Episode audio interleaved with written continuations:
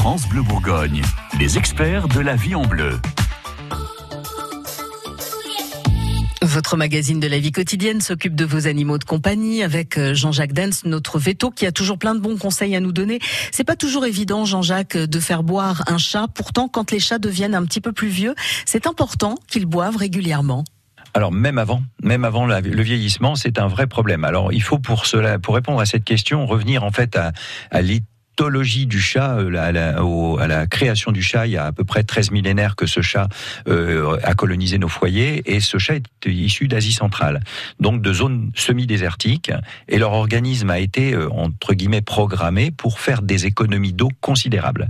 Ces économies d'eau considérables sont justement par la fonction rénale une réabsorption en fait du flux d'eau pour permettre de limiter au maximum, un peu comme votre machine à laver économique, classe A, qui va utiliser que quelques litres d'eau pour faire la lessive, ou celle de ma grand-mère utilisait 50-60 litres d'eau. Eh bien, le chat, c'est la machine à laver d'aujourd'hui.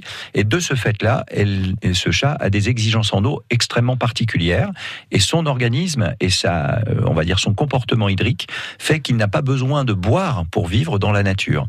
Je m'entends, c'est qu'il va manger des proies qui contiennent de l'eau, puisque vous, moi, on contient 70-80% d'eau, et cette eau suffit largement au chat d'être autosuffisant en eau.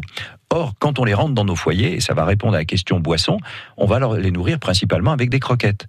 Et ces croquettes, quelle que soit leur qualité, on n'est pas là pour parler de croquettes et de qualité de croquettes, vont nécessiter aux chats vont demander aux chats de boire à côté, parce que l'eau n'est pas dans les croquettes, il y a moins de 10% d'eau dans une croquette.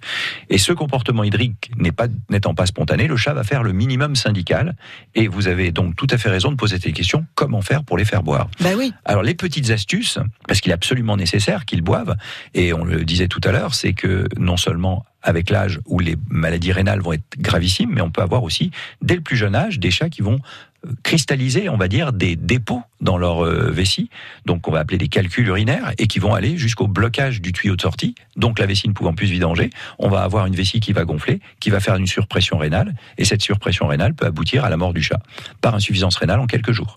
Donc on a réellement un challenge à les faire boire. Donc pour les faire boire, les petites astuces, c'est quoi? C'est éventuellement, par exemple, d'utiliser le lait. Alors tout le monde dit le lait pour le chat. Oui, je crois que c'est pas terrible finalement. Alors 95% des chats sont intolérants au lactose. Ça, c'est la réalité médicale. Sauf que 5% seulement réagissent défavorablement à une ingestion de lait, c'est-à-dire ont de la diarrhée ou sont dérangés par ça.